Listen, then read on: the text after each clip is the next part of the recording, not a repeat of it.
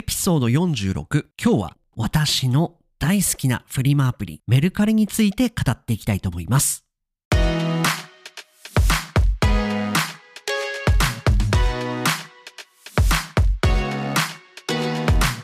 世界の皆さん、こんにちは、こんばんは、おはようございます。ポッドキャスターのカイチです。いつも世界各国からカイチと学ぶ生の日本語を聞いてくださり、本当にありがとうございます。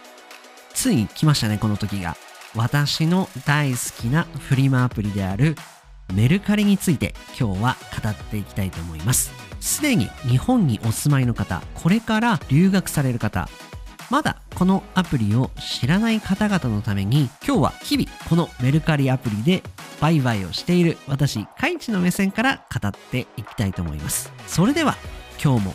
張り切っていきましょう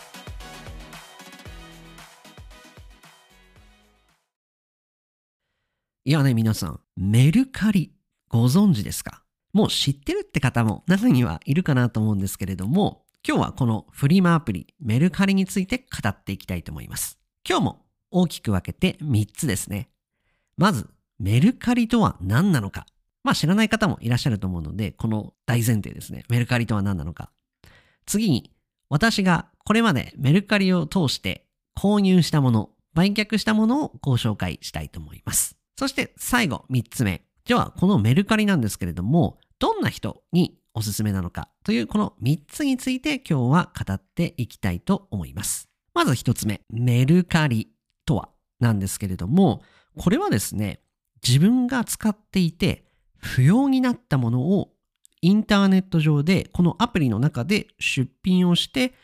売買ができるというフリマアプリになります。私自身もここ数年使っているんですけれども、欲しいものが安く見つかったりとメリットが非常に多いなと思うアプリですので、日本で生活していく上で非常に便利なアプリだなと思って今回ご紹介させていただきます。ちなみに特に企業案件メルカリさんから依頼されたわけでもないですし、え勝手にいいなと思って特集してるだけですので、中にはもしかしたら間違った情報も入っている可能性があるので、ご承知おきください。実は他にもフリマアプリはいくつかありまして、日本で有名なところでいきますと、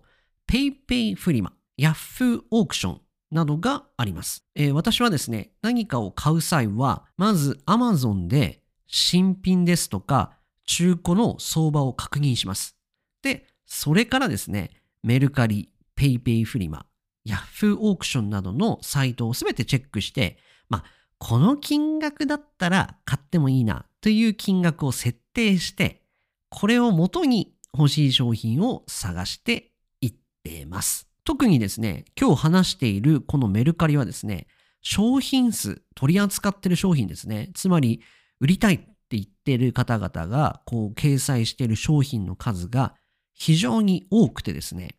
結構自分で、あ、これ欲しかったなって思うものが売られていることが多いですし、まあ、なかったとしてもですね、こう、ちょっと待っていると、誰かが売り出したりと、非常にこう、流動性というか、こう、こう売買のこう流れが早いのがこのフリマの特徴です。私が先ほど挙げた他のサイトよりも利用する機会が多いのかなというふうに今では思ってるぐらいでございます。で、メルカリはですね、フリーマーケットなので、これ面白いんですけども、値段は売り主さんが設定できるというふうになってます。そのため、ちゃんとこう、相場みたいのをやっぱ理解していないと、まあちょっとダメなのかなというふうに自分でやっていて思っております。また面白いのがですね、値段交渉ができるというところが面白いところでございます。当然、オーナーさんによってはですね、まあ、値段交渉に一切応じませんというオーナーさんもいらっしゃいますし、まあ、これはオーナーさん、オーナーさんによってだいぶ変わってくるんですけれども、一応コメント欄みたいのがあって、そこから値段の交渉をすることが可能になってます。実際のですね、路上で、まあ、ストリートでやってるようなフリマでも、まあなんかこう値切ったりするじゃないですか。ああ、これとこれ買うんで、セットで500円にしてくださいみたいな。まあそんなフランクな感じが私はすごい好きだなと思ってます。あとですね、いいなと思うポイントとしては、ウーバーですとか、あとは東南アジアでいうグラブのように、買い主さんと売り主さんはですね、お互いを評価し合えるという風なシステムがついてるんですね。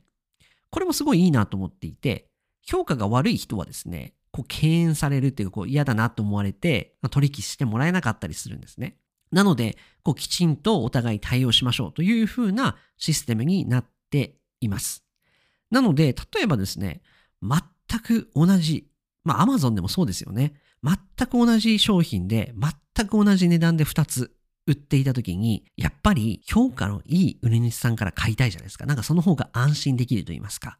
ですので、まあそういったものも見れるので、初心者としてはこれは非常にいい機能だなというふうに思っております。では二つ目。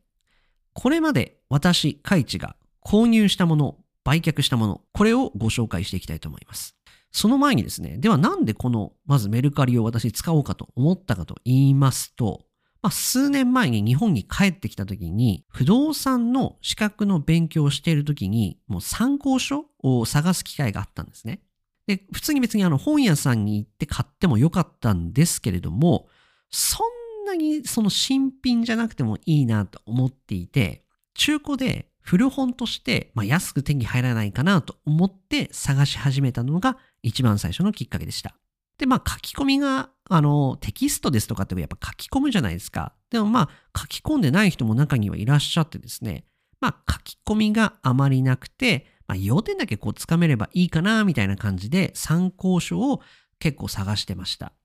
なんか日本語の勉強するときもそうじゃないですか。なんかわざわざこの本は新品じゃなくても、まあ中古の参考書でもいいじゃないかなっていうとき皆さんあるじゃないですか。やっぱり中古本だとまあ、近くのお店にいなかったりですとか、送料が逆にかなり高くなってしまったりですとか、そんな時にですね、このメルカリは非常にいいかなと思ってます。で、話は戻りまして、私が今まで売買したものなんですけども、これ、あの、今まで何件取引したみたいのが掲載されてるんですね。自分のあのアカウントのところに。で、私はこれまでなんと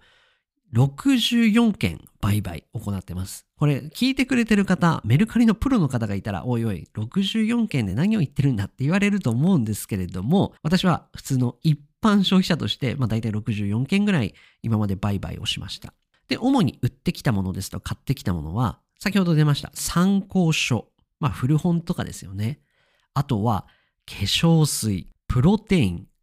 照明器具、あと、たこ焼き焼き器。これも買いましたね、たこ焼き焼き器。あとは、パソコン用品などなどメルカリを使って売買しました。で、実は前回アップしましたポッドキャスト、マイクですね。前回アップしましたポッドキャストで取り上げた新しいマイク、 Blue Yeti X もなんとこのメルカリで購入しております。特に東京で一人暮らしをスタートした時なんかは、もう冷蔵庫、電子レンジ、炊飯器のこの3点セットと言われるこの生活に必要なものですよね。これで、なんと1万3000円で私は買いました。かっこ送料も込みの金額となります。なので、まあ当然中古ではあるんですけれども、普通に買ってもですよ、送料だけで、なんかシッピングフィーだけで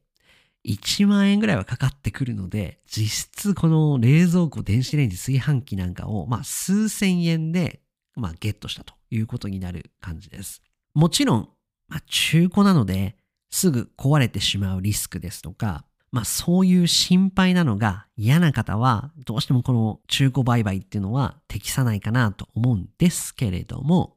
まあ、中古なんで、ちょっと使って壊れてもいいやですとか、まあ中古なんだからっていうような、こう、ちょっと、あの、ラフな感じの方はいいかなと思いますし、または予算が非常に厳しくてですね、まあ、それでもなんか、どうしても買わないといけないみたいな方々には非常に魅力的なのかなというふうに思ってます。では3番、最後。おすすめのメルカリユーザー、つまりこのアプリはどんな方々に適しているのか、私なりに分析しましたところ、まあこれまでのお話でもお分かりいただけます通り、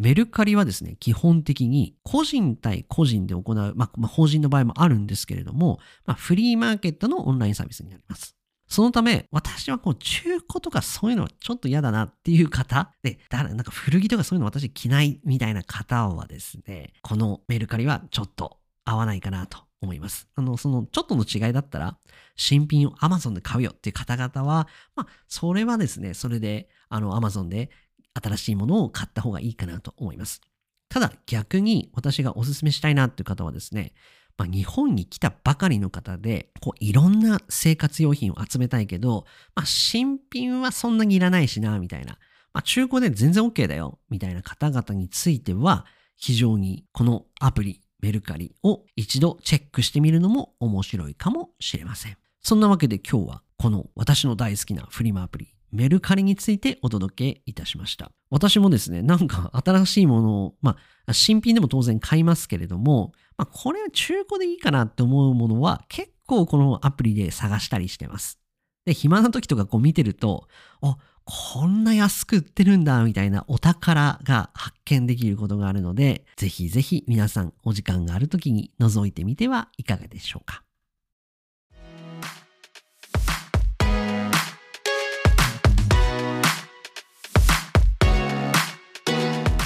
かがでしたでしょうか？今日は私の大好きなフリマアプリメルカリについてお話しさせていただきました。もう使ったことがある方はもう、あその知ってるよと思うと思うんですけれども、まだ使ったことない方、まあ、あの、売買しなくてもいいですし、まあ、もしもう、あの、日本に住んでいてですよ、もう、いらなくなったものがたくさんあって、ただ捨てるだけっていう時は、フリマで売ってみても面白いかなというふうに思います。あれですよね。フリマで売って、いくらかあのお金ができたら、それでなんか新しいものを買うっていうのは非常にいいですよね。そんなわけで今日はフリマアプリメルカリについてお届けいたしました。今日の放送が面白いなと思ってくれたら、また次回の放送も聞いてくれたら嬉しいです。それでは今日はこの辺りにしたいと思います。また次回の放送でお会いいたしましょう。さようなら。